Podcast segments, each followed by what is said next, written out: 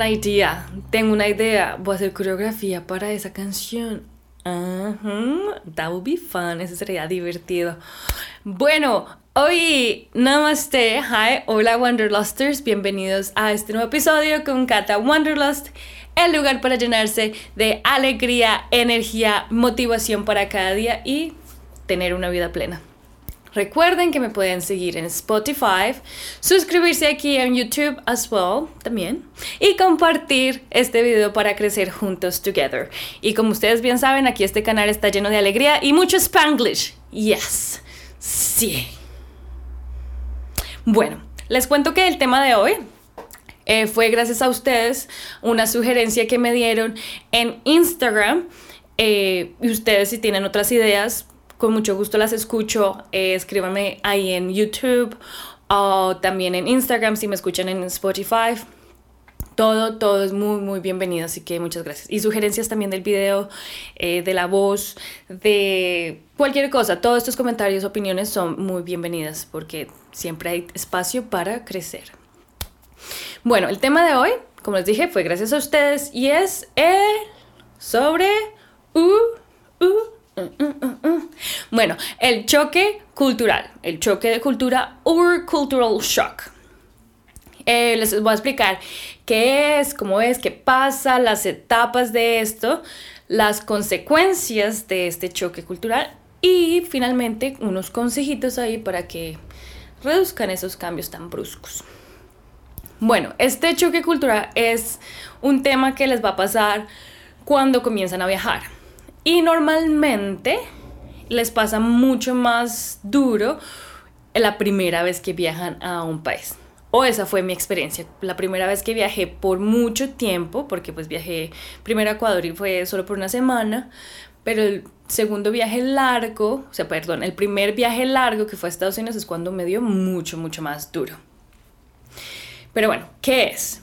Este, este choque cultural es un cambio social a un cambio de ambiente social. Entonces eso quiere decir cuando está en su, está en su país natal y se va a otro país y todo cambia. Sus amigos, su familia, eh, la casa, todo a su alrededor es diferente y es donde comienzan a ver esos cambios. Entonces usted se va a sentir desorientado, eh, no, confuso por la manera de vivir, por esos modos de vivir de otras personas. Lo cual es normal, pero eso es el choque cultural. Cuando usted tiene un, cambio brusco de su ambiente social a otro ambiente social.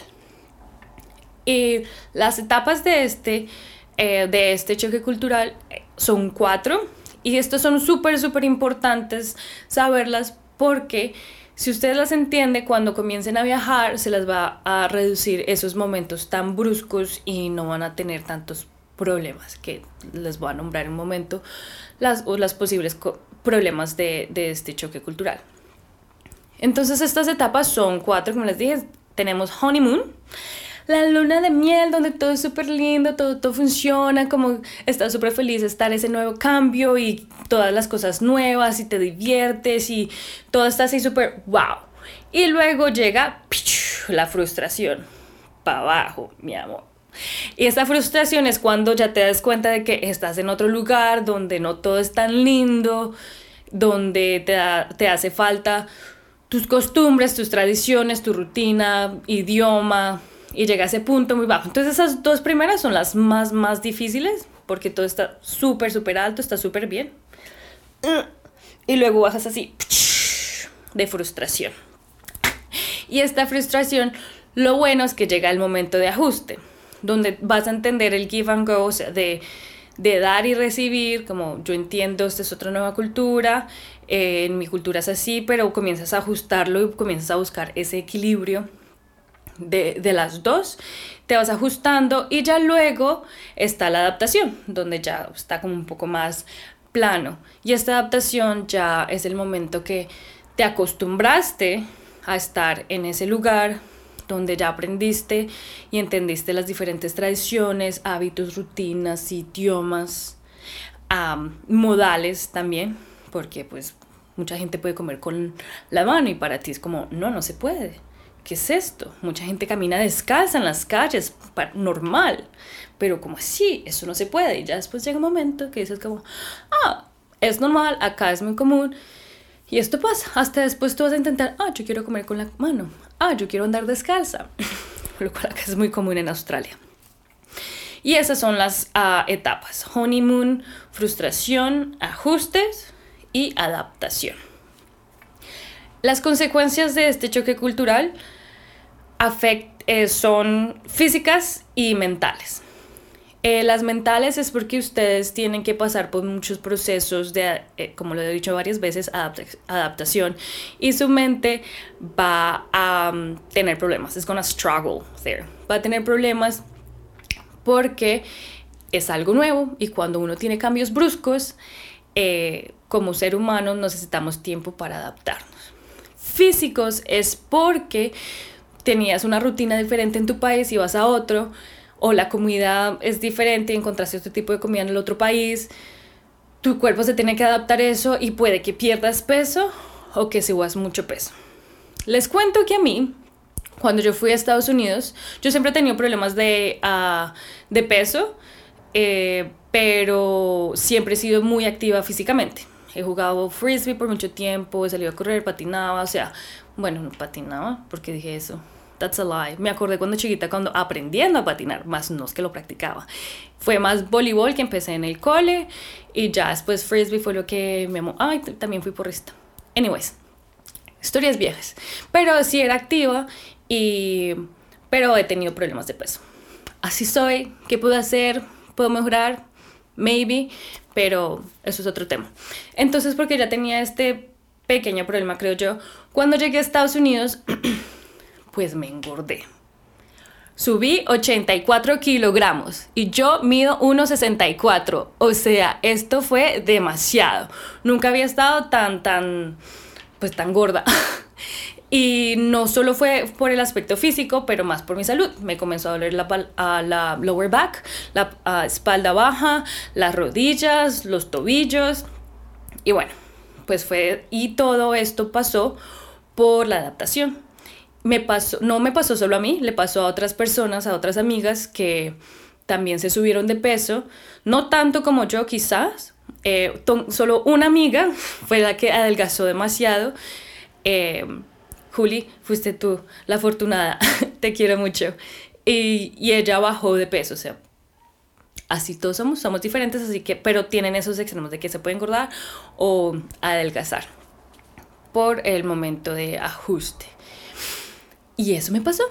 Y ya después de que tuve un año, eh, el, primer año tuve que adelgazar porque ya me iba para Colombia. Así que fueron siete meses arduos de eh, comer muy bien y hacer ejercicios fuertemente y ya llegué bien a Colombia. Pero eso es un ejemplo de lo que le puede pasar con la comida. Em, tengo una pregunta. A mí me dio muy duro cuando yo llegué a Estados Unidos y me duró tres meses ese, ese cambio, ese choque cultural. Eh, porque yo tenía una percepción diferente de americanos y luego como comencé a verlos como, hey, son super nice, son muy buenas gentes. Luego el idioma, yo no tenía un inglés muy bueno, era básico y pues yo ni siquiera podía hablar.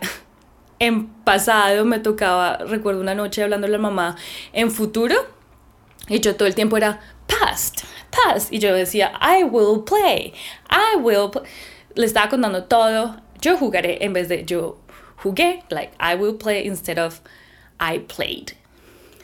Al caso. Esas cosas y a mí me dio muy duro, pero recuerdo mucho que al tercer mes y recuerdo el tercer mes como, bueno, ya estoy acá, eh, comenzó a llamar más en inglés, comencé a, practicar más en inglés, es como, aquí estoy, estoy presente y esto, estoy feliz de estar acá. No sé cuánto tiempo le ha durado a ustedes, un año, un mes, dos años, no se les quita. Escríbanme y me dicen cómo, ah, qué les, pasado, qué les ha pasado a ustedes.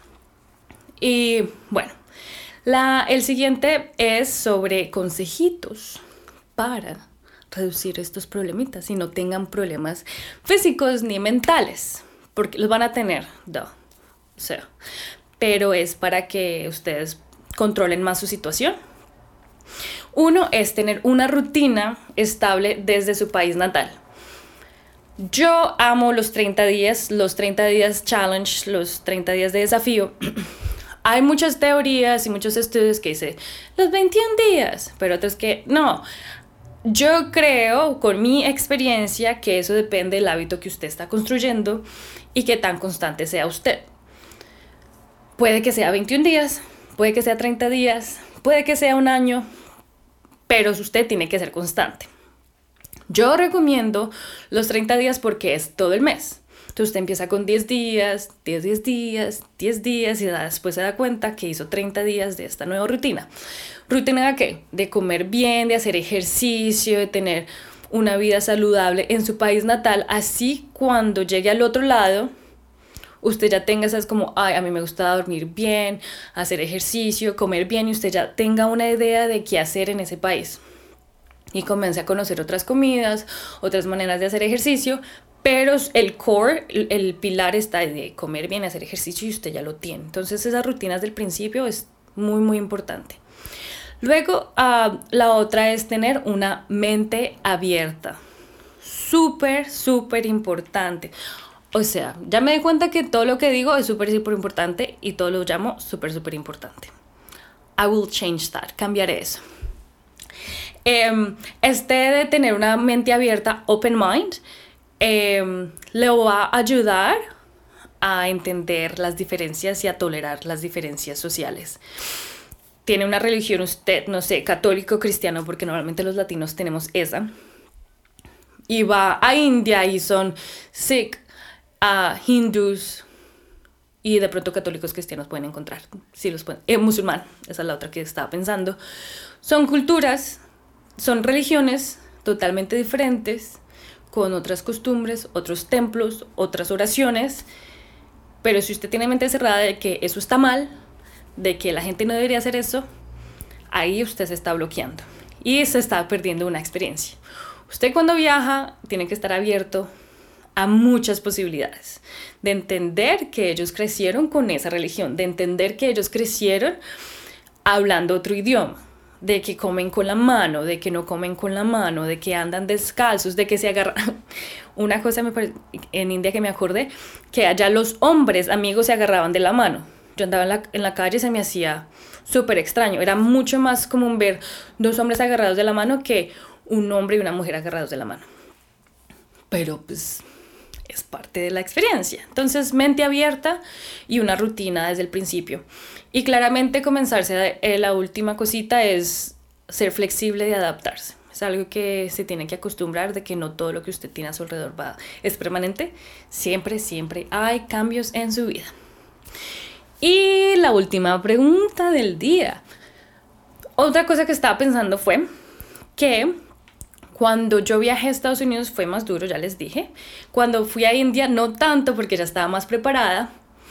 Y, ah, pero entre esos yo viajé a México y otros lados en Sudamérica y no se me hizo que fuese el choque cultural tan fuerte. Entonces mi pregunta es, ¿ustedes creen que el choque cultural es más bajo cuando los países son similares? Por ejemplo, Colombia-México, ah, México-Perú, Perú-Ecuador, Chile-Argentina. Ah, cuéntenme a ver qué piensan ahí. Y como siempre, los quiero dejar con una frasecita. Cuando sientas que te resistas a las diferencias, inclínate hacia ellas y diviértete con lo que suceda. De Gina Green Lee. Chicos, thank you so much for being here. Gracias por estar aquí nuevamente. Eh, recuerden que me pueden seguir en Spotify, seguirme en YouTube y compartir porfa y un like ahí para que me ayuden y crecemos juntos together. Gracias y nos vemos en el próximo capítulo. Chao, chao.